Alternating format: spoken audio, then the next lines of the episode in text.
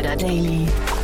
Nachmittagsupdate. Ja, herzlich willkommen nochmal zurück zu Startup Insider Daily. Mein Name ist Jan Thomas und wie heute Vormittag angekündigt, wir haben zwei tolle Gäste. Zum einen ist bei uns Carsten Leptik. Er ist der Gründer von Workmotion und heute Vormittag durfte ich es aufgrund der Sperrfrist leider noch nicht verkünden. Aber es gab eine äh, große Finanzierungsrunde. Activent Capital investiert in das Unternehmen. Insgesamt werden 24 Millionen Dollar investiert. Das Unternehmen wächst sehr, sehr schnell und äh, ja, was es damit vorhat, wie es, wie es dazu kommt und was es mit dem Kapital vorhat, wie die Strategie des Unternehmens aussieht, darüber spreche ich gleich mit Carsten. Außerdem bei uns zu Gast ist Peter Windeschofer. Er ist der CEO und Co-Founder von Refurbed. Und äh, das Unternehmen, äh, wie es der Name schon sagt, kümmert sich um das Refurbishment von Technologieprodukten, also Unterhaltungselektronik, aber vor allem eben um Smartphones und Tablets. Hat eine Plattform gebaut, das heißt, man äh, koordiniert verschiedene Anbieter. Ist sehr, sehr spannend, wie sie da vorgehen, denn mit dieser Strategie greifen sie erfolgreich gerade etablierte Unternehmen wie zum Beispiel Rebuy oder Momox an. Wie das Ganze funktioniert und warum man dafür 54 Millionen Dollar einsammeln konnte, das erklärt uns Peter gleich im Interview. Also ihr seht schon, eine tolle Folge, geht auch sofort los. Jetzt kommen nur noch ganz kurz die Verbraucherhinweise. Startup Insider Daily. Interview. Also ich freue mich sehr, wir haben einen Wiederholungstäter zu Gast. Carsten Lebtig ist hier, Gründer von Vogmotion, war im März schon mal hier und jetzt schon wieder. Das, das klingt nach Geschwindigkeit. Hallo Carsten. Hallo Jan, ja, vielen Dank nochmal für die Einladung und ja, freut mich, dass wir nach so kurzer Zeit wieder das Vergnügen haben. Ja, jetzt bin ich sehr gespannt, weil äh, wir hatten ja damals und ich habe äh, noch in Erinnerung, du hast damals gesagt, ihr müsst ein Unicorn werden und äh, Unicorn ist ja hm. unter anderem ein Thema, was äh, oder eine Charakteristik eines Unicorns ist Geschwindigkeit und die legt ihr ja scheinbar an den Tag, ne? Ähm, absolut. Also ich glaube, in den letzten vier, fünf Monaten Seit unserem letzten Gespräch hat sich einiges getan. Damals hatten wir so eine kleine Angel-Runde in Höhe von 2,2 Millionen Euro geraced. Und wir freuen uns jetzt sehr, sozusagen eine neue Finanzierungsrunde in Höhe von 24 Millionen US-Dollar bekannt geben zu dürfen. Basieren natürlich auf der positiven Entwicklung. Und jetzt haben wir auch tatsächlich die Feuerpower, um sämtliche Teams auszubauen und unser Produkt natürlich sehr viel breiter und stärker aufzustellen. Mhm. Lass uns noch mal einmal kurz zurückgehen in den März, als wir gesprochen haben. Äh, da war das ja relativ beeindruckend. Ihr habt ja extrem krasse Angels an Bord ge äh, genommen. Ne? Vielleicht kannst du uns mal kurz durchführen und kannst jetzt vielleicht auch mal kurz erzählen, welche Rolle die vielleicht gespielt haben bei der Anbahnung der nächsten Runde jetzt, über die wir gerade sprechen.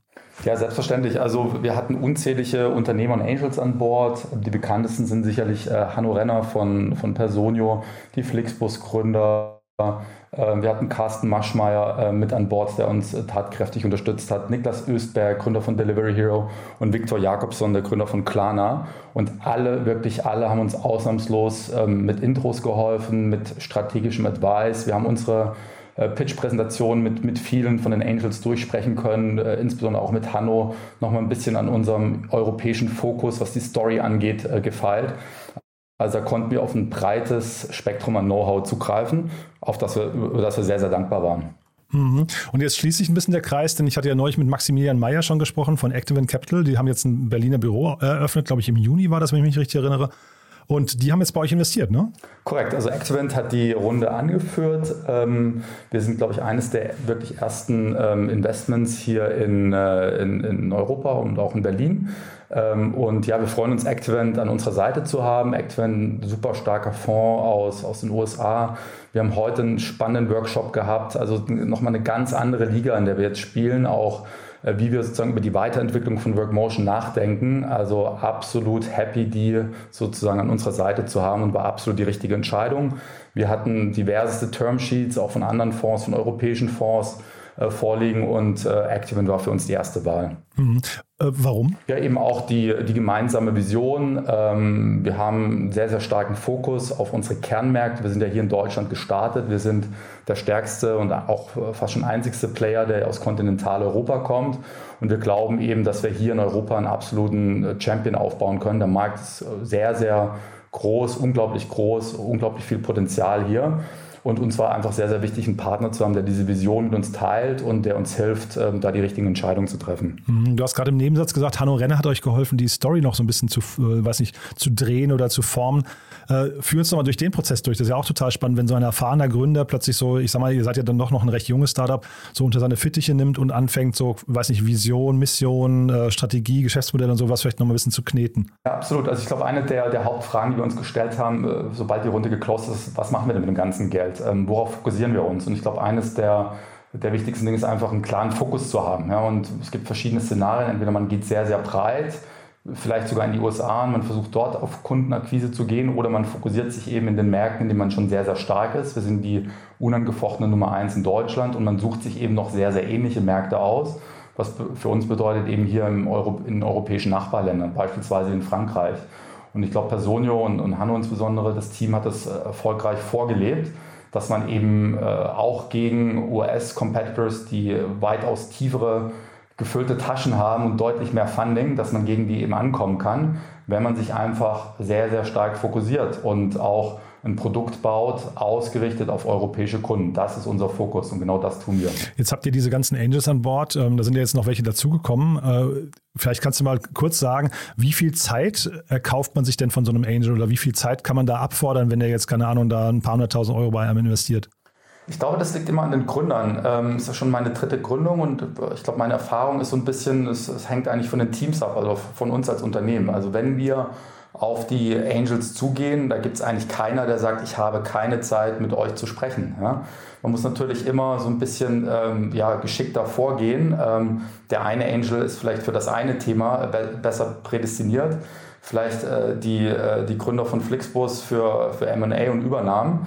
Ähm, und ein wie gesagt, ein Hanno Renner eben für strategische Positionierung eines HR-Tech-Startups. Ja? Mhm. Und ich glaube, ähm, da sind wir sehr, sehr gut aufgestellt. Wir haben super Angels an Bord und genau deswegen können wir auch eben eine super Finanzierungsrunde bekannt geben. Ja, wie, wie kommuniziert man da ins Team, also ins Angel-Team? Ähm, ist das quasi dann so ein, habt ihr da so einen Slack-Channel oder wie hat man sich das vorzustellen, oder eine WhatsApp-Gruppe oder ist das eher wirklich so sehr, sehr vorsichtig, dass man sagt, na, bevor ich dem Hanno Renner oder den Flixbus-Gründern eine Mail schreibe oder eine E-Mail äh, oder eine SMS, ähm, denke ich erst nochmal, keine Ahnung, fünf Tage nach, ob es wirklich an den gehen sollte? Ich glaube eher Letzteres. Also natürlich halten wir alle unsere Gesellschafter auf dem Laufenden. Wir haben natürlich unsere Monatsreports ähm, wir bekommen auch regelmäßig Feedback sozusagen zurück und ähm, ich glaube wirklich, wir müssen uns selbst pushen, immer wieder die Herausforderungen, die wir tagtäglich haben. Das ist ja, ist ja, ein Fakt sozusagen, sich zu überlegen, wer entweder im eigenen Team oder eben im erweiterten Team, sprich im Gesellschafterkreis, kann uns denn da helfen, diese Herausforderungen zu meistern. Genau deshalb ist es eben wichtig,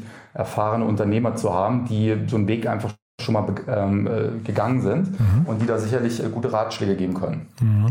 Und Activent, da hast du gerade auch im Nebensatz gesagt, die haben mit euch einen Workshop gemacht, äh, glaube ich heute, hast du gesagt, ne? Korrekt, ähm, ja. ja äh, kannst du es da mal durchführen, weil das ist ja auch super spannend, das kenne ich gar nicht, dass VCs Workshops machen. Äh, ist das auch eben, weil die sehr hands-on sind oder geht es da eher jetzt vielleicht schon um das Vorbereiten der nächsten Runde schon wieder? Ja, ja, sicherlich. Also ich glaube, wir, wir haben ja in der Finanzierungsrunde einen vom Management-Team ähm, ähm, ja, definierten Businessplan äh, und auch Execution Plan sozusagen präsentiert. Und das war natürlich unsere, unsere Sichtweise mit den Daten, die wir zur Verfügung haben. Ähm, ja. Und äh, jemand, der von außerhalb eben auf so ein Geschäftsmodell wie das unsere schaut, der schaut dann nochmal mit ganz, ganz anderen Augen drauf. Und ich glaube, eines der Learnings jetzt aus der äh, schon oder noch kurzen Zusammenarbeit mit Activent, die by the way sehr, sehr, sehr intensiv ist. Also ich telefoniere mitunter dreimal am Tag mit Max. Also das ist wirklich unglaublich gut, was für einen, für einen engen Draht wir da haben. Na, weil ähm, die auch vielleicht jetzt noch nicht so viele Investments in Deutschland haben, ne? Das, ja, das kann ja, ich nicht Also ich will nur vielleicht, also Max auch entschuldigen, wenn er, wenn er in der Zukunft vielleicht nicht mehr so häufig ans Telefon rangeht. Momentan ist wahrscheinlich einfach noch, äh, ne, also sie haben einen Joker gemacht, vielleicht mal, weil die haben ein spannendes Portfolio. Die haben einen Joker gemacht, Bolt haben sie gemacht, das läuft vielleicht auch so ein bisschen über ihn, ne? Ähm, dann habe ich sie gesehen bei New Store und jetzt eben bei euch. Ne? Das sind so, also die geben schon ziemlich Gas, aber wahrscheinlich in, weniger noch in Europa, glaube ich. Ne? Die geben absolut Gas ähm, und ich glaube, die, die werden jetzt auch in Europa ordentlich Gas geben. Wir haben ja nicht nur Max, wir haben das komplette Team kennengelernt, auch hier physisch vor Ort in dem, in dem neuen Büro und äh, die werden sicherlich Gas geben. Und ja, was ich eigentlich sagen wollte, also wir haben unglaublich viel Unterstützung. Das ist nicht damit getan, wir haben ein Term, Termsheet bekommen und die Runde sozusagen äh, final verhandelt, sondern jetzt geht es wirklich an die Arbeit. Nach der Runde ist vor der Runde. Ähm, wir müssen sämtliche Annahmen verifizieren.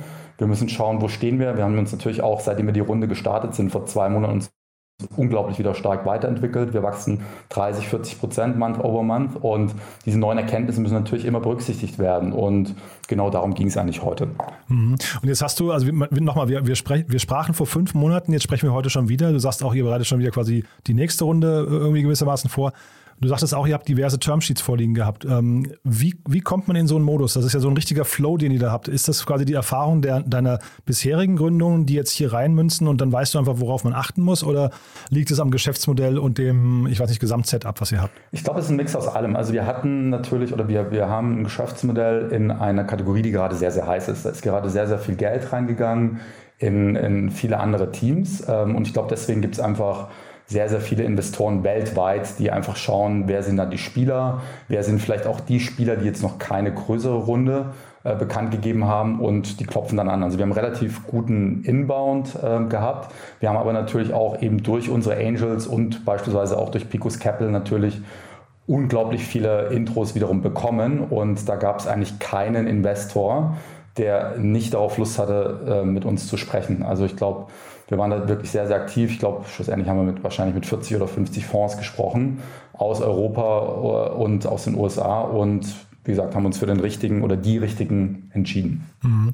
Und wenn du jetzt mal zurückblickst auf deine anderen bisherigen äh, Gründungen, was sind denn so die Learnings aus der Vergangenheit, die du jetzt quasi umsetzt, wo du sagst, also diese Fehler passieren mir nicht nochmal oder das sind Dinge, auf die ich unbedingt achten muss, um noch mehr Geschwindigkeit. Du hast ja gerade gesagt, 30 bis 40 Prozent Wachstum pro Monat.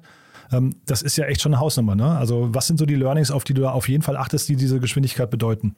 Ja, klar, also ich glaube, schlussendlich ist es erstmal das Geschäftsmodell. Was uns immer wichtig war, war ein Geschäftsmodell zu haben, das einfach funktionieren kann. Ne? Wir haben wiederkehrende Umsätze, wir haben etwas, das wir durch Execution skalieren können, wir sind natürlich im B2B-Bereich und wir haben etwas, was wir Mission Critical oder systemrelevant nennen, weil wir verwalten ja die Mitarbeiter unserer Kunden im Ausland und äh, wir können nicht von einem Tag auf den anderen sozusagen, oder unsere Technologie kann nicht von einem Tag auf den anderen abgeschaltet werden. Das sind erstmal drei sehr, sehr wichtige Voraussetzungen für, ja, ähm, für ein gesundes Geschäftsmodell. Und dann natürlich, wir haben Hypothesen, äh, wie wir an den Markt herangehen und wir haben losgelegt und wir haben ja auch witzigerweise sämtliche unserer eigenen Annahmen, was die Ziele angeht, haben wir übererfüllt, insbesondere was die Traktion angeht. Wir haben uns seit dem März, seitdem wir gesprochen hatten, Jan, ich glaube verachtfacht oder sowas, was unser RA angeht. Ja.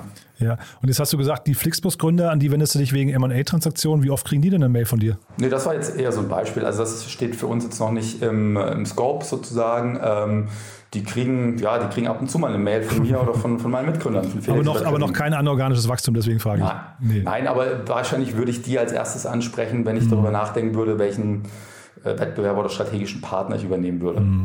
Wir haben jetzt sehr äh, ausführlich drumherum geredet um euer Geschäftsmodell. Vielleicht musst du noch mal ganz kurz eben erzählen, auch für die Hörerinnen und Hörer, die das vielleicht dann hinterher interessiert, die es vielleicht auch nutzen könnten, weil du hast, glaube ich, beim letzten Mal erzählt, das geht ja schon bei kleinen Unternehmen los, die euch im Prinzip damit beauftragen, international äh, die Workforce irgendwie, ja, was nicht, zu heiern oder wie man es nennen möchte oder zu, zu etablieren, ne?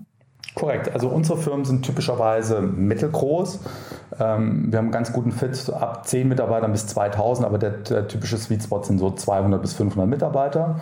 Ähm, hauptsächlich aus dem Tech-Bereich. 55 Prozent unserer Kunden sind, sind Tech-Firmen, die anderen sind eher serviceorientierte Firmen oder Mediafirmen oder Pharmafirmen. Und die leiden alle unter dem Fachkräftemangel. Die haben Probleme, genügend Mitarbeiter zu finden. Und durch die Corona-Pandemie natürlich bedingt hat sich ein komplettes Shift im Mindset eigentlich ergeben, denn Arbeit kann natürlich auch vor einem Rechner von irgendwo auf der Welt stattfinden. Sondern da gibt es natürlich gewisse gesetzliche Hürden. Wie kann ich jemand, wenn ich ein deutsches Unternehmen bin, wie kann ich denn beispielsweise eine Entwicklerin in Portugal einstellen? In, wenn ich dort nicht über eine Ländergesellschaft verfüge. So, wir verfügen dort über eine Ländergesellschaft und wir machen diese sozusagen äh, verfügbar über unsere Technologie. Das heißt, mit wenigen Klicks kann die Kandidatin in Portugal über, unser, über unsere HR-Plattform eingestellt werden. Wir machen den Arbeitsvertrag, wir stellen die Kandidatin bei uns in Portugal ein und, und überlassen sie dann quasi virtuell in das Headquarter nach Berlin oder Hamburg oder München hinein. Mhm. Gibt es da auch irgendwie Downsides? Also gibt es da, ich weiß, zum, sagen mal als Beispiel, eine fehlende emotionale Bindung, weil auf meinem Arbeitsvertrag nicht draufsteht äh, Unternehmen XY, sondern eben äh, Workmotion? Äh, unserer, unserer Meinung nach absolut nicht. Das muss man rechtzeitig adressieren. Aber genau aus diesem Grund haben wir jetzt auch ein zweites Produkt sozusagen entwickelt in den letzten ähm, Wochen und Monaten, wo wir schon sehr, sehr starke Traktion haben. Das ist ein Produkt, was sich nochmal elementar entscheidet. Und zwar ermöglichen wir es Unternehmen direkt die Mitarbeiterin beispielsweise hier in Portugal einzustellen. Das geht über eine Arbeitgeberregistrierung. Und hier ist der klare Vorteil, also das deutsche Unternehmen wird rein juristisch auch ähm, der tatsächliche Arbeitgeber. Ähm, und genau das ist, ist, es eben auch, was deutsche und auch europäische Firmen sich wünschen. Sie möchten eine direkte Beziehung haben, ähm, nach wie vor natürlich ohne dafür extra eine Niederlassung und eine Ländergesellschaft ähm, eröffnen zu müssen. Das ist jetzt eine Weiterentwicklung. Da sind wir der erste Player in der ganzen Kategorie, der sich so ein Produkt äh, überlegt hat. Wir haben diverseste Pilotkunden schon, sehen eine sehr, sehr starke Traktion und äh, quasi auch jetzt in dieser Woche geben wir offiziell den Launch dieses Produktes bekannt. Mhm. Und sag mal, dann habe ich den äh, Klarna-Gründer bei euch im Portfolio, beziehungsweise im Angel-Kreis gesehen. Wie passt der denn da rein? Also da habe ich mich so ein bisschen gefragt. Also ne, Hanno Renner ist total klar und Flixbus natürlich, weil es irgendwie, oder der Hybris-Gründer ist ja auch dabei. Das sind ja alles also mal lokale Größen, aber äh, wie passt Klarna hier rein? Ja, also Klarna, äh, es geht ja eher um Viktor Jakobsen, einer der Klarna-Gründer und der kam sozusagen in der letzten Runde über, über Netzwerk. Das war, ich glaube, über ein, zwei Ecken äh, meines Mitgründers äh, Felix. Und, ähm, und Victor, muss man wirklich sagen, Victor ist unglaublich ähm, verfügbar. Ähm, was strategische Überlegungen angeht, hat auch unglaublich viele Intros gemacht zu den Fonds, hat natürlich durch die Klarna-Zeit erkennt Gott und die Welt und hat uns da wahnsinnig unterstützt, ist jetzt auch nochmal mit einer wirklich signifikanten Summe sozusagen nochmal mitgegangen, hat seinen Share deutlich ausge ausgebaut und glaubt sehr, sehr stark an Workmotion.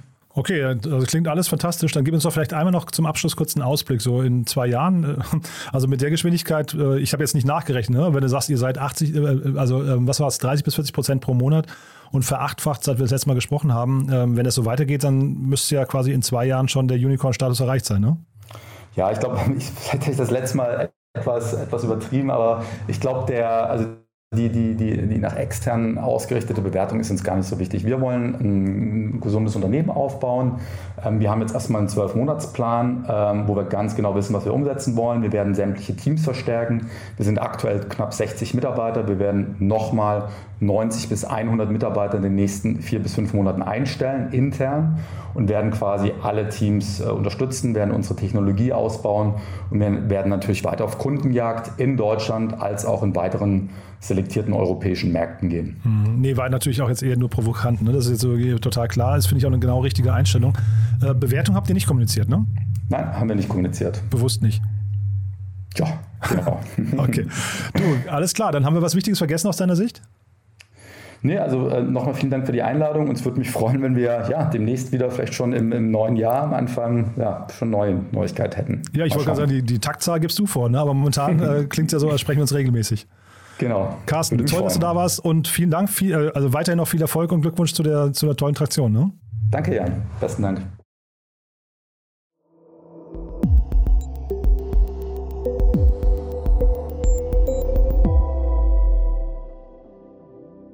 Also ich freue mich sehr, wir gehen runter nach Wien. Bei uns ist Peter Windeschofer, er ist der CEO und Co-Founder von Refurbed. Äh, hallo Peter. Hallo Jan, freue mich sehr dabei zu sein. Ja, ich freue mich auch. Äh, herzlichen Glückwunsch erstmal, wir sprechen ja über eine richtig große Runde bei euch. Äh, 54 Millionen Dollar habe ich hier stehen, äh, sagenhaft. Und äh, ja, bevor wir vielleicht über die Runde sprechen, erklär uns doch, hol uns mal ab, warum braucht es denn Refurbed? Erklären Sie sehr gerne. Ähm, Refurbed braucht wir als Gesellschaft unseren Konsum verändern müssen. Ja, wir müssen als Gesellschaft die Art und Weise, wie wir einkaufen, von was wir einkaufen und wie wir die Dinge verwenden, einfach verändern. Wir wissen alle, Klimawandel riesengroßes Problem. Da gibt es ganz, ganz viele Baustellen. Eins davon ist auf jeden Fall auch äh, die Produktion von Elektronikgeräten, sowohl aus einer CO2-Perspektive, weil da ziemlich viel CO2 ausgestoßen wird, aber auch aus einer Elektroschrottperspektive, weil da sehr viel Müll übrig bleibt am Ende des Tages. Und beide Probleme wollen wir lösen lösen mit Refurbed, weil wir Produkte länger im Zyklus halten wollen. Das heißt, wir wollen Handys, Laptops und Tablets länger verwenden. Und was wir da machen, ist, wir lassen diese Produkte refurbischen. Das heißt, wir lassen sie professionell erneuern äh, von Händlern, die die Produkte äh, in einem 40-stufigen Prozess wieder wie neu aussehen lassen. Und dafür haben wir eine Plattform gebaut, wo du dann als Kunde, Jan, kannst du Handys, Laptops und Tablets bei uns auf der Plattform kaufen die sehen aus wie neu, funktionieren wie neu, kriegst mindestens ein Jahr Garantie und sparst du noch 40 Prozent und hast natürlich ein super nachhaltiges Produkt. Ja, also das Modell äh, kennt man ja auch. Das, äh, ich glaube, die große Klammer ist Recommerce, ne? Genau, äh, wird, man, wird oft als, als Recommerce bezeichnet, genau. Ja. ja, weil wir haben ja hier in Berlin äh, Rebuy und Momox, das sind ja quasi so zwei Vorreiter. Und jetzt habe ich mich tatsächlich gefragt, okay, jetzt kommt ihr aus Wien und ich habe gelesen, ein Teil des Kapitals, das ihr eingesammelt habt, ist für den deutschen Markt äh, gedacht. Vielleicht musst du uns mal durchführen. Was machen denn die beiden anderen falsch oder was machen sie nicht, was ihr jetzt besser macht? Genau. Es gibt einen sehr großen Unterschied vor allem zu Rebuy. Rebuy kauft ja selbst alte Geräte, refurbisht es selber und legt es selbst auf eigene Lager und macht alles selber. Was wir machen, ist wir wir haben eine Plattform, wo es über 100 Rebuys auf der Plattform gibt. Ja, wir haben über 100 Firmen, die sehr ähnlich sind wie Rebuy. Und dadurch gibt es bei uns immer einen viel, viel günstigeren Preis und wir haben viel mehr Produkte, als zum Beispiel Rebuy alleine das machen kann. Ja, das heißt, wir vereinigen ganz viele Unternehmen, aggregieren da das Angebot und dadurch sparst du als Kunde bei uns nochmal wesentlich mehr. Das heißt, wir haben bessere Preise und wir haben auch wesentlich mehr Produkte auf der Plattform. Unterschied zu Momox ist, dass wir eine, eine, ganz andere Branche sind. Momox macht ja extrem viel mit Büchern und Medien. Ähm, das bieten wir gar nicht an. Ja. Ähm, jetzt das, das äh, Tech-Geschäft ja wahrscheinlich sehr, sehr kompliziert. Ne? Ähm, also da, sagen wir, ein Handy, das ihr ankauft und refurbished, das kann ja durchaus sein, dass es ein Jahr später gar nicht mehr nachgefragt wird, ne? weil es aber veraltet ist. Ist das nicht äh, hinterher relativ kompliziert oder, oder wie, wie kalkuliert man sowas eigentlich? Ja, da gibt es ehrlich gesagt sehr viele Erfahrungswerte. Das ist relativ straightforward, weil die, ähm, wie sich die Preise entwickeln, wie sich die technischen, wie sich das technisch weiterentwickelt, ist relativ gut voraussehbar und ist auch jedes Jahr sehr ähnlich. Mhm. Ja, das heißt, das iPhone 6, was vor sieben Jahren rausgekommen ist, hat eine sehr ähnliche, hat einen sehr ähnlichen Lebenszyklus wie jetzt das iPhone 8 und wie es das, das iPhone 11 haben wird. Also das kann man eigentlich sehr gut vorausschauen. Werden natürlich viele Algorithmen dabei verwendet, aber das ist was eigentlich relativ einfach äh, zu lösen ist. Ich dachte jetzt sogar, du sagst mir, naja, das ist genau das Problem, was Rebuy hat, aber ihr habt das eben nicht. Ja, also für uns als Marktplatz ist natürlich auch relativ egal, wenn das Produkt am Ende des Tages immer günstiger und günstiger wird und der Händler es schnell verkaufen muss. Was wir wollen, ist ja, dass wir hochqualitative Produkte an den Mann bringen, an die Frau bringen, mhm. um den Leuten zu sagen, hey, kauf kein neues Produkt, sondern kauf ein refurbished Produkt, weil mhm. gleiche Garantie, gleiche Qualität, aber du sparst was und du machst was Nachhaltiges. Sorry, wenn ich trotzdem nochmal nachhake bei dem Unterschied zwischen euch und Rebuy, weil ich finde das hochgradig spannend, weil Rebuy, ähm, also ich, ich kenne auch die Gründer, ähm, die, die waren ja durchaus sehr erfolgreich, haben da was Großes hochgezogen, bevor sie rausgegangen sind und die gelten so als, äh, was nicht, als, als Platzhirsch hier. Ne? Und jetzt äh, kommt ihr quasi mit einem Plattformmodell. Ist das generell so, würdest du sagen, dass man eigentlich jedes bestehende Modell, äh, äh sagen wir, jeden Marktplatz nochmal mit einem Plattformmodell angreifen kann? Ja, also ich glaube schon, dass es viele Bereiche gibt, wo ein Plattformmodell wesentlich besser funktioniert und wir zeigen uns, dass in unserem Markt wesentlich besser ist. Ja, Reba ist, ich glaube, jetzt 17 Jahre alt ähm, und wir sind mittlerweile im deutschsprachigen Raum schon größer als Rebuy. Ah, ist das so, ja? Das heißt, ja, wir haben das sehr, sehr schnell geschafft, äh, gleich aufzuschließen und wachsen halt auch wesentlich schneller. Das heißt, wir werden halt auch in der Zukunft wesentlich größer bleiben und wesentlich größer werden. Das heißt, wir zeigen halt sehr gut, dass man mit einem Marktplatzmodell wo man einfach nochmal mehr Wert generiert, sowohl für die Anbieterseite, aber natürlich auch für die Konsumentenseite. Wenn man da sehr viel Wert generiert, dann wachsen wir sehr schnell, weil die Value Proposition für alle Beteiligten einfach wesentlich besser ist. Ja, und äh, wenn du jetzt über Wachstum sprichst oder sagst, ihr wächst schneller, ähm, an welchen KPIs machst du das fest? Der Kundenzahl oder ähm, ich weiß nicht, ähm, was sind hier so Ken Kennzahlgrößen? Die Customer Lifetime Value oder tatsächlich einfach nur Umsatz? Nein, das ist, wir schauen da immer auf den Umsatz. In der Fachsprache nennt man das GMV, Gross Merchandising Value. Ähm, ist im Endeffekt übersetzter Außenumsatz. Ja, das heißt, wenn du jetzt bei uns ein Handy kaufst mit 300 Euro, dann sind das 300 Euro GMV. Und davon machen wir eine Kommission, das dann unser äh, Net Revenue ist, also unser tatsächlicher Innenumsatz. Innenumsatz ne? Genau. Ja, und wie hoch ist der dann ungefähr? Ähm, also kann man das sagen? Ist das, ist das eine pauschale Formel oder ist das je nach, je nach ähm, was nicht, Kosten des Geräts auch? Genau, da wird natürlich dann äh, komplexer, aber wir sind bei circa 10% von unserem GMV, was unser Innenumsatz ist. Mhm, okay, ja, sehr spannend. Also siehst du denn, also ich möchte da ganz kurz nochmal nachhaken, weil das super spannend ist, dass ihr euch das quasi so vorgenommen habt und sagt, ihr, ihr geht da als Plattform rein. Siehst du denn Branchen, wo das auch noch funktionieren könnte oder Branchen, wo das auf keinen Fall funktionieren kann? Also dieser Plattformgedanke, weil ich finde den hochgradig spannend, der ist total logisch, finde ich, weil ihr ja eigentlich am Ende des Tages habt ihr ja kein Kapitalrisiko, ne? Genau, absolut. Ja, wir haben kein Kapitalrisiko, wir haben auch keine Operations, also wir müssen nicht dieses riesige Werk aufbauen, wo man äh, Produkte refurbished, sondern wir arbeiten einfach mit bestehenden Strukturen, helfen denen, mehr Produkte zu verkaufen und erhöhen dadurch gleichzeitig die Transparenz für den Kunden und dadurch sind wir für den Kunden sehr interessant. Mhm. Ja, und da gibt es sehr viele Branchen, wo das, glaube ich, noch möglich ist. Und das wird man auch noch viel, viel öfter sehen in Zukunft, dass sich in Nischen diese Marktplätze entwickeln, auch wenn Nische in dem Fall ja ein Milliardenmarkt ist. Mhm. Es ist eigentlich als, als Hausnummer kann man sagen, überall, wo es viele Anbieter gibt und viele Abnehmer, wird ein Marktplatzmodell erfolgreich, wenn man dadurch die Transparenz im Markt erhöht und dadurch für beide Seiten Wert schafft. Mhm. Und was sind dann so die Aufgaben eines Marktplatzes? Weil ich habe jetzt zum Beispiel gesehen, ihr habt äh, Seven Ventures mit drin im Cap Table. Ne? Das heißt, ihr macht äh, wahrscheinlich genau. dann eben auch äh, TV-Werbung. Das heißt, Marketing für den Marktplatz ist eine der großen Aufgaben, um da auch im Prinzip die beiden Seiten drauf zu vereinen, ja? Genau, einerseits natürlich Marketing und die Story zu erzählen und ähm, das Bewusstsein auch zu bilden beim Konsumenten.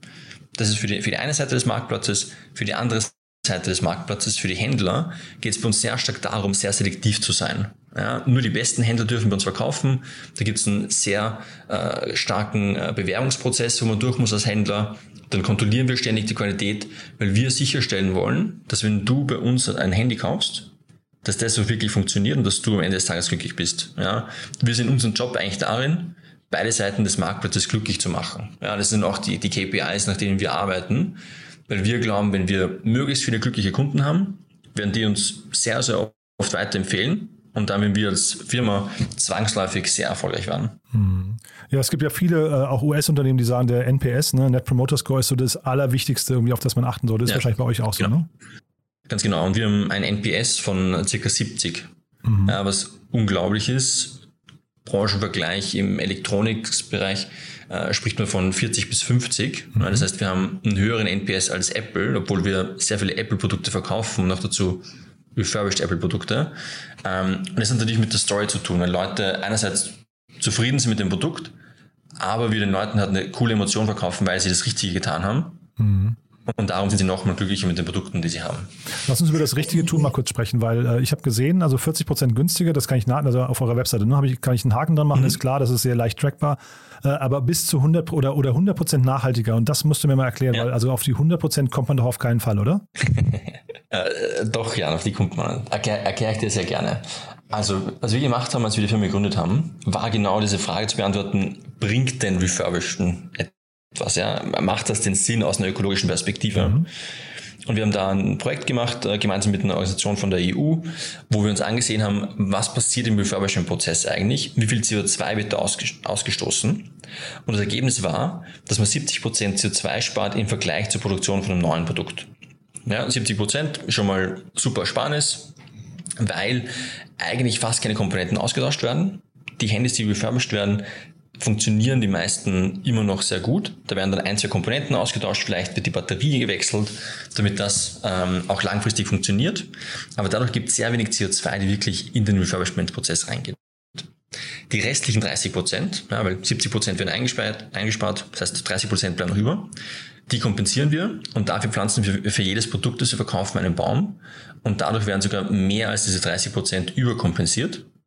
Und daher sind wir als Firma, was wir klimapositiv nennen. Das heißt, je größer werden und je mehr Produkte wir verkaufen, desto besser ist es für das Klima. Und das, was für uns extrem wichtig ist, weil die Mission von unserer Firma ist ja, die Welt besser zu machen. Und darum wollen wir auch klar klimapositiv sein das heißt, mit jedem Produkt, das wir verkaufen, auch was Positives dazu beitragen. Ja, ich hatte gerade Grover hier im, im Podcast, ne? Und den habe ich, da habe ich auch vermieden, eigentlich mit Ihnen über den, über den äh, quasi Nachhaltigkeitsaspekt zu sprechen, weil ich kann das schon nachvollziehen und ich möchte es jetzt auch bei dir nicht zu sehr vertiefen. Ich kann das schon nachvollziehen, dass man das irgendwie so in den Mittelpunkt stellt, weil es natürlich auch irgendwie zum einen Zeitgeist ist und weil es, glaube ich, auch für sich selbst und nach innen total gut wirkt. Ja, also ist, glaube ich, mhm. schon, also ist das wichtigste Thema wahrscheinlich momentan ohnehin. Äh, also unbestritten dessen, ich bin nur ein bisschen skeptisch, weil ähm, äh, ich weiß nicht, ob du, ob du kennst äh, Paga, Paga, wie hießen sie, Patagonia, ähm, das ähm, äh, ja, Modelabel, die mal mhm. eine große Kampagne mitgemacht haben mit Don't buy this jacket. Ja, also quasi, äh, wenn, ja. wenn, du sinnvollen Konsum möchtest, dann darfst du eigentlich nicht konsumieren. Ne? Und dann, also das ist bei der Unterhaltungselektronik und ich will das jetzt gar nicht an die Wand stellen und gar, gar nicht verurteilen, sondern ich will einfach nur sagen, es ist so ein bisschen zwiegespalten, glaube ich, wenn man auf der einen Seite sagt, kauf dir das nächste iPhone, aber tu es nachhaltig, ne? weil das noch nachhaltiger wäre eigentlich keins zu kaufen, glaube ich. Ja. Absolut, aber das ist auch, das ist auch ehrlicherweise die Message, die wir an unsere Kunden senden und sagen, hey, schau doch, dass du dein Produkt so lange wie möglich verwendest. Mhm. Weil wir aber alle, alle wissen, dass wir extrem viele Elektronikprodukte brauchen und auch in der Zukunft noch brauchen werden, wollen wir halt die Lösung anbieten, die das Ganze am nachhaltigsten macht. Ja. Mhm. Und das ist am Ende des Tages einfach immer ein Refurbished-Produkt zu kaufen. Ja, und also wie gesagt, ich äh, möchte es auch gar nicht zu sehr vertiefen und weder auch, auch vor allem nicht verurteilen, weil ich finde das erstmal natürlich eine super Lösung gegenüber dem Neukauf. Jetzt habt ihr diesen 40 äh, 40-schrittigen ähm, äh, Refurbishment-Prozess, ja. Vielleicht kannst mhm. du es da mal durchführen, weil äh, das könnte doch etwas sein, was ja auch im Prinzip Handybesitzern, die jetzt quasi denken, naja, mein Handy ist zu alt oder zu, was nicht, abgeranzt oder zu langsam, das auch einfach als, als Service anzubieten, oder? Also gar nicht im Sinne von kauf dir neues, sondern äh, hier schick uns dein altes Handy mal zu und wir, wir überarbeiten das für dich. Genau, was wir tun, ist, du kannst dein Handy auch über uns verkaufen. Das heißt, wenn du ein altes Handy zu Hause hast, mhm. nicht, Jan, ob du äh, alte Handys zu Hause hast, vermutlich einige. Ja, dummerweise, ja, ja genau. Bin ich, bin ich wahrscheinlich wie jeder andere, weil ich habe mal gelesen, glaube ich, jeder hat zwei Handys noch äh, irgendwie äh, aus, aus seiner Historie im Schrank liegen. Ne? Da ja, da, genau gibt es eine, da gibt's eine relativ neue Studie aus Deutschland, dass der Deutsche 7,5 Handys zu Hause liegen ah, 7,5 hat. sogar, okay. Dann, also ja. eine unglaubliche Zahl. Ähm, und deswegen haben wir ein neues Service gestartet, das heißt Buyback. Mhm. Und da kannst du dein altes Handy über unsere Plattform wiederum an diese Refurbisher, die die Produkte bei uns verkaufen, kannst du dein altes Handy wieder an die zurückkaufen. Mhm. Das heißt, du kriegst dabei ein bisschen Geld und bringst aber dein altes Handy wieder in den Kreislauf zurück und mhm. die refurbischen das Ganze dann. Ja. Warum wir das so machen, ist, weil es wesentlich effizienter ist, wenn man das in einem großen Rahmen macht. Ja, wenn du jetzt hergehst und dein eigenes Handy reparieren willst, kann natürlich super einfach funktionieren. Ja. In den meisten Fällen ist es aber halt sehr, sehr komplex und äh, man muss sich dieses Refurbishment ein bisschen anders vorstellen, als, als man es, glaube ich, äh, vor Augen hat. Nämlich, das ist in den meisten Fällen ein riesiges Labor mit Reinräumen, wo sehr viele Menschen drinnen sitzen mit weißen Kitteln, die komplett ähm, statikfrei äh, dort sitzen und ähm, die Produkte im wirklich professionellsten Maß, das es nur irgendwie gibt, refurbischen. Ja, das ist nicht ein kleiner Handyshop, wo ein Handy repariert wird, sondern es ist wirklich höchst professionell und dadurch funktioniert es auch so gut. Ja? Dadurch ist es auch so günstig und dadurch ist es auch so effizient, weil es halt auf so einer großen Skala betrieben wird. Hm. Ja, hochinteressant, muss ich sagen. Und was, was kostet euch so ein Prozess? Weil äh, Reinraum und Menschen mit weißen Kitteln klingt erstmal sehr teuer. Hm. Ja, das eine ist ja, uns kostet es ja nichts, ich kostet es nicht, Plattform, genau, ja, richtig. Mhm.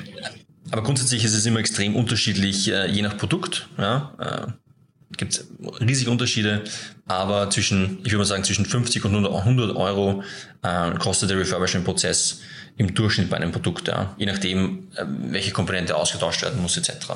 Können wir das mal an einem Produkt nochmal durchspielen? Also sagen wir jetzt jemand, der hat eine Oculus 1 und möchte jetzt die Oculus 2 sich kaufen, der schickt euch jetzt die Oculus 1, ne? Soweit ist erstmal der Prozess richtig, ne? Äh, genau, ja. Der schickt sie nicht an euch, der ja. sie, sucht sich einen Partner aus, ja? Genau.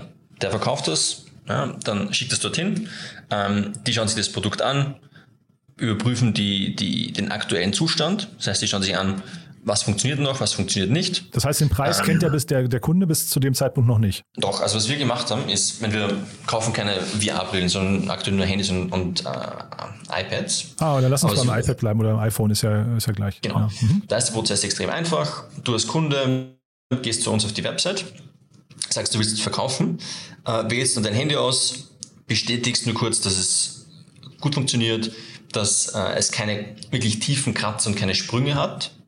Und dann kannst du das Handy automatisch zu einem Fixpreis an den Händler verkaufen. Ja, das heißt, da gibt es auch keine Diskussion mehr, ist es in einem guten Zustand oder mittelguter Zustand, sondern wir haben das ganz einfach gemacht. Es gibt für alle Handys den gleichen Preis, solange sie funktionieren und solange sie äh, nicht komplett zerstört sind.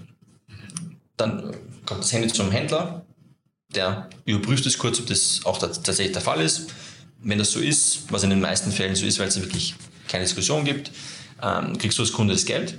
Wird das Handy in diesen 40-stufigen Prozess äh, eingeführt, wo zuerst überprüft wird, was ist der aktuelle Stand. Da gibt es Software-Tests, äh, die überprüfen, welche Komponenten funktionieren noch im Handy. Dann gibt es aber auch spezifische Hardware-Tests, man wirklich die Hardware überprüft auf Sprünge und so weiter und auf Abnutzung. Ähm, dann wird, wird entschieden, welche Komponenten ausgetauscht werden. Der Austausch wird vorgenommen. Dann wird, werden die Daten gelöscht. Ähm, es wird die neueste Software aufgespielt. Das Produkt wird noch komplett gereinigt. Ähm, es wird auch komplett desinfiziert. Dann wird es wieder neu verpackt und dann wird es wiederum über unsere Plattform an den nächsten Kunden weiterverkauft. Mhm. Und ich habe mir jetzt gerade mal angeschaut, während du gesprochen hast, also ein iPhone 8 zum Beispiel äh, geht bei euch für 130 Euro, bis zu 130 Euro weg. Ist das so ein, ein, ein, Preis, der dann für Kunden auch attraktiv genug ist? Also offensichtlich ja, ne? aber wahrscheinlich würde ich doch bei eBay oder so das Doppelte bekommen, ne? Nein, kriegst du sicher nicht. Nee? Also nein. Äh, bei uns kannst du ein, ein iPhone 8 refurbished, also zum Teil schon um 200 Euro kaufen. Ach ja, okay. Das heißt, es ist ja äh, wesentlich attraktiver, bei uns ein refurbished iPhone 8 zu kaufen, als irgendein gebrauchtes über eBay, weil dann weißt du nicht, was du kriegst und äh, in den meisten Fällen funktionieren die Telefone auch nicht gut. Ähm, aber das heißt, natürlich ist der, der Einkaufspreis aktuell schon für Kunden interessant. Und für die meisten Kunden ist es ja so, dass die Handys eh nur zu Hause rumliegen. Ja? Wie du auch gesagt hast, du hast einige Handys zu Hause und dann ist es wesentlich besser, ich habe 100 Euro oder 50 Euro am Konto als ich habe ein Handy, was bei mir in der, in der Schublade verrottet. Unbestritten, ja, ja. Nee, ich versuche nur mal gerade so äh, quasi, wie kompetitiv das Ganze ist, versuche ich rauszubekommen. Ich finde es aber erstmal bewundernswert, dass du die Preise auch äh, auswendig kennst. Das heißt, du steckst schon tief drin. Jetzt habt ihr diese beiden ähm, Märkte, Tablets und, und äh, äh, Smartphones, ja. Warum jetzt genau diese beiden? Warum nicht noch mehr Märkte? Äh, weil die Nachfrage, weil es nicht so standardisierbar ist oder, oder woran liegt das? Hm. Das liegt also ehrlicherweise daran, dass wir dieses Buyback-Programm gerade erst gestartet haben. Ja, bevor wir, bevor wir begonnen haben, haben wir damit gestartet, dass du als Kunde bei uns was kaufen kannst. Ja, und das ist auch immer noch unser Steckenpferd. Das ist auch äh, 95 Prozent von dem, was wir tun, äh, fließt auch in, in dieses Geschäft rein. Und da verkaufen wir sehr viele verschiedene Produkte. Ja, da gibt es natürlich alle möglichen Handymarken, gibt es alle möglichen Tablets, ganz viele Laptops, aber auch Bildschirme, Stand-PCs, Küchengeräte, Haushaltsgeräte, E-Mobility, ja, wir haben E-Scooter immer wieder, immer wieder E-Bikes. Das heißt, dann gibt es schon sehr, sehr viel. Und die Vision dahinter ist eigentlich das Amazon für refurbished Produkte zu bauen, mhm. dass du als Kunde, wenn du, wenn du glücklich bist bei uns, sollst du alles kaufen können, damit du den Elektronikkonsum, den du haben musst, nachdem wirklich das Produkt kaputt geworden ist, dass du den auch so nachhaltig wie möglich gestalten kannst. Mhm.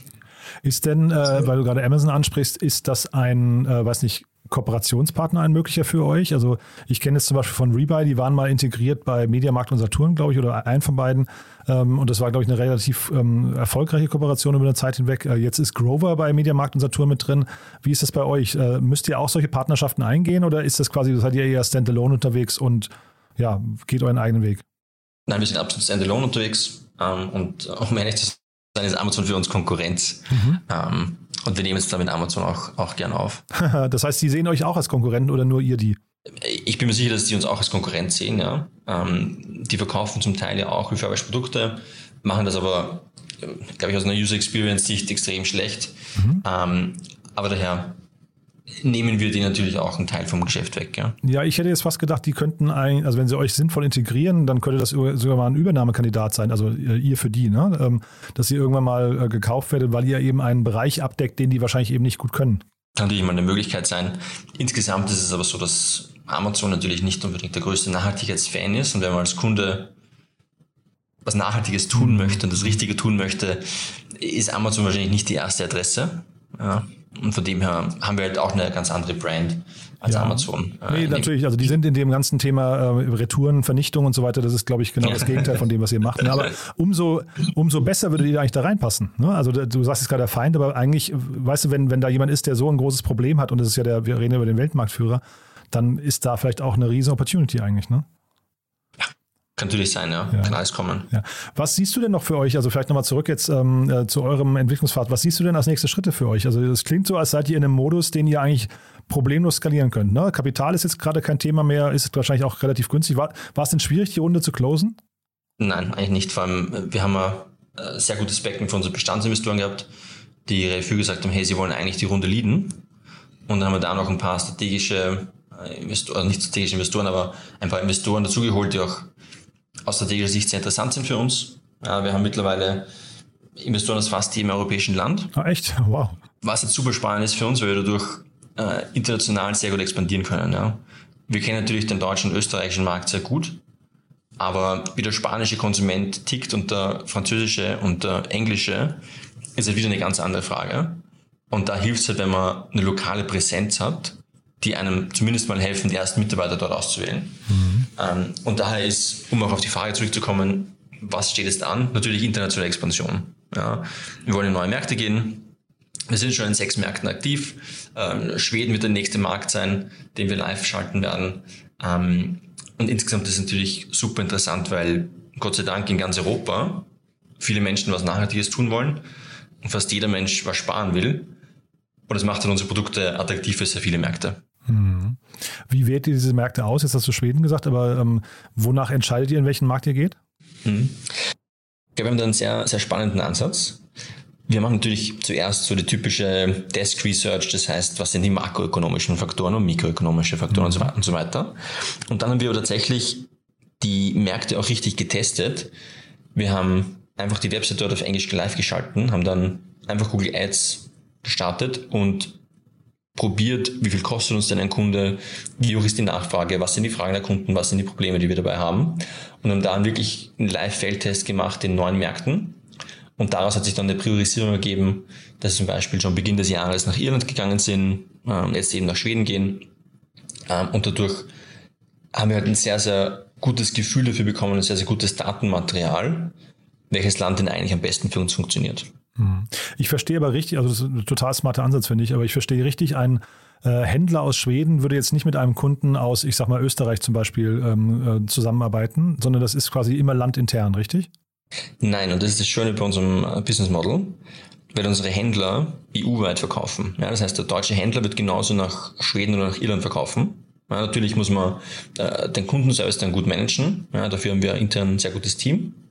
Aber grundsätzlich, wenn wir in, neues, in einen neuen Markt gehen, gehen wir da mit unserem gesamten Angebot hin. Mhm. Ja, zum Beispiel in Irland, als wir gestartet haben, hatten wir keinen einzigen irischen Händler, haben wir trotzdem sofort sehr viele Produkte verkauft weil wir halt schon ein sehr, sehr gutes Angebot haben, mhm. weil wir so groß sind und so viele verschiedene Händler haben. Und das ist halt sehr schön, warum internationale Expansion für uns auch äh, relativ einfach ist. Ja, ich habe gesehen, Hermes ist bei euch auch im Cap-Table, ne?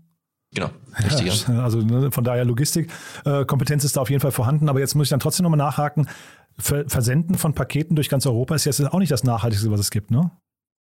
Ja, also wenn man sich das anschaut, interessanterweise muss man sagen, fast irrelevant von einer CO2-Bilanz wenn man sich die CO2-Bilanz von einem Handy ansieht, ist circa ein Prozent, das auf den Transport zurückgeht. Mhm. Das heißt, das Handy von Deutschland nach Österreich verschicken oder von Deutschland nach Schweden hat im Endeffekt keinen Impact oder keinen großen Impact und auf jeden Fall auch nicht wirklich mehr, als wenn man es jetzt von Berlin nach Hamburg schickt. Ähm, weil die Produkte so klein sind und so klein verpackt sind, dass du hunderte in, in LKW packen kannst und dadurch ist auf das Produkt gerechnet extrem wenig äh, CO2-Impact da. Natürlich wollen wir das trotzdem steuern. Ja? Jede Art von CO2-Emission ist schlecht und darum bauen wir den Marktplatz auch so auf, dass Händler, in, die in dem gleichen Markt sind wie der Konsument, auch ein Stück weit bevorzugt werden. Also dass du als Konsument eher bei einem Händler aus deinem Land kaufst, als von einem Händler, der vielleicht 1000 Kilometer entfernt ist. Hm. Was sind denn dann bei so einem Handy dann, wenn du sagst, äh, der Transport ist nur ein Prozent, was sind denn so die, die äh, wir, schlimmsten Faktoren, was so eine CO2-Bilanz angeht oder die Nachhaltigkeit angeht? Hm. Das Schlimmste ist die, sind die Energiekosten bei der Verarbeitung von den Metallen. Ja, muss ich vorstellen, irgendwo wird die Ressource erstmal abgebaut, unglaublich viel CO2 reinläuft, damit es irgendwo hin transportiert in eine Raffinerie oder in, zum Schmelzofen. Und dieser Prozess ist eigentlich der energieintensivste. Also diese einzelnen Komponenten herzustellen, dann die Komponenten zusammenzuschrauben, ist relativ einfach und der Transport dann zum Konsumenten ist auch relativ einfach und sehr emissionsarm. Aber die Verarbeitung ist das, was, was wirklich äh, die, die großen Mengen an CO2 ausstößt. Also sprich, um dann nochmal mit eurer Mission das abzugleichen, möglichst wenig neue Handys in den Kreislauf reinzubekommen, ist wichtig und möglichst lange die Lebenszeiten von Handys aufrechtzuerhalten, ist, äh, ist auch wichtig, ja? Ganz genau, das ist, das ist absolut der Schlüssel davon. Und je öfter man ein Handy verwenden kann und je öfter man es refurbished, desto mhm. besser wird es und desto sagen wir, geringer, unter Anführungszeichen, werden die CO2-Kosten dann für, für jeden, äh, der, die, der das Handy verwendet. Und da sag noch mal kurz zum Schluss die, die Lebensdauer von so einem Handy. Also ich meine, viele wissen ja auch, Apple fängt dann an, die, die Geschwindigkeit zu drosseln und so weiter durch die Updates und so. Aber also bleiben wir mal bei Apple, weil ich die, weil ich die eben kenne von, äh, aus Nutzersicht. Ähm, wie lange kann man denn aus deiner Sicht ein Handy, äh, also ein iPhone irgendwie nutzen? Also was ist denn so, ab wann macht es keinen Sinn mehr, ein refurbishedes Handy zu kaufen? Ab welcher Generation? Hm. Wenn, das, wenn das Handy älter als sechs Jahre ist, sehen wir typischerweise, dass es keinen Sinn mehr macht, das Produkt zu kaufen. Äh, aus zwei Gründen. Einerseits, wie du sagst, die Software wird nicht mehr abgedatet und so weiter, mhm. aber auch, weil der Preis nicht mehr viel günstiger ist als das Modell, das es davor gegeben hat. Ja. Mhm. Also ob man jetzt ein fünfjähriges oder ein sechsjähriges kauft, ist preislich fast das gleiche, aber man hat natürlich eine noch längere Lebensdauer, wenn man das kauft, das fünf Jahre alt ist. Ja, du, sehr, sehr spannend. Äh, wie kann man denn euch unterstützen? Sucht ihr gerade Mitarbeiter? Wir suchen extrem viele Mitarbeiter. Wir wollen uns äh, im nächsten Jahr verdoppeln. Das heißt, wir suchen Mitarbeiter in allen Bereichen, Marketing, Product Management, ähm, äh, Finance, natürlich Engineering, auch im, im People-Team ganz viele. Also wir suchen tatsächlich in der gesamten Firma extrem viele Mitarbeiter. Mhm. Ähm, von dem her, jeder, der dazuhört und Lust hat, die Welt zu retten oder zumindest seinen Beitrag zu leisten, kommt gern zu uns. Nach, nach Wien oder auch remote? Ähm, wir stellen da gerade um und äh, überlegen uns, wie wir da äh, auch nach Corona weiterarbeiten. Mhm. Ähm, grundsätzlich sind wir sehr flexibel. Das heißt, da werden wir äh, für jeden Mitarbeiter, den wir finden, der zu uns passt und den wir haben wollen, finden wir auch eine Lösung. cool. Und äh, wahrscheinlich der andere Impuls wäre einfach mal jeder zu Hause im Schrank gucken, ob da noch ein Handy liegt, was man nicht einfach mal einschicken kann, ne? Ganz genau. Ja, das ist natürlich auch ganz wichtig, dass je früher man seine Handys wieder verkauft, desto länger kann man es auch im Zyklus halten. Das heißt, sehr wichtig, das immer wieder zu tun und äh, so bald wie möglich natürlich ist jetzt der beste Zeitpunkt, äh, mal dann durch den Kasten zu gehen. Ja, und nun vielleicht sogar mal Freunden davon zu erzählen, weil, also, ne, wenn, wenn tatsächlich siebeneinhalb äh, Handys in jedem, in jedem Schrank zu Hause liegen, dann kennt man wahrscheinlich auch den einen oder anderen, der genau diese Menge oder vielleicht sogar mehr zu Hause liegen hat, ne? Genau. Super, Peter. Absolut, ja. Hat großen Spaß gemacht. Ähm, tolle Mission. Haben wir was Wichtiges vergessen? Nein, Jan, alles gut. Danke für die Einladung. Klasse. Ja, und euch noch, also erst nochmal Glückwunsch zu der Runde. Wirklich toll und weiterhin viel Erfolg. Ja, wir bleiben in Kontakt. Super, sehr gut. Danke dir. Tschüss. Startup Insider Daily, der tägliche Nachrichtenpodcast der deutschen Startup-Szene. Ja, damit sind wir durch für heute. Das waren Peter Schwindeschofer und Carsten Leptik. Ich hoffe, es hat euch Spaß gemacht. Ich fand es eine richtig, richtig gute Folge. Man hat wieder viel gelernt, glaube ich. Wir freuen uns wie immer über euer Feedback. Teilt gerne diese Sendung mit Leuten, die Sie auch interessieren könnten. Vielleicht habt ihr im Freundes-, Bekanntenkreis oder auch Kolleginnen und Kollegenkreis Menschen, die genau diese Folge hören sollten oder informiert sie generell über das, was wir hier tun. Denn wir freuen uns natürlich, wenn wir mit unserem Podcast noch mehr Menschen erreichen. Ansonsten auch nochmal kurz der Hinweis, wir haben ja einen morgendlichen Newsletter, der ungefähr genauso gelagert ist. Das heißt, für die Menschen, die weniger Podcasts hören, aber vielleicht gerne lesen möchten, jeden Morgen um 8 Uhr gibt es unsere News quasi zum Frühstückscafé, äh, so ein bisschen wie früher die Tageszeitung, nur halt eben für die Tech-Szene. Empfehlt uns gerne weiter. Wir bedanken uns auf jeden Fall schon mal dafür. Und ja, ansonsten freue ich mich, wenn wir uns morgen wieder hören in alter Frische. Morgen früh geht's weiter. Bis dahin. Schönen Tag noch. Ciao, ciao.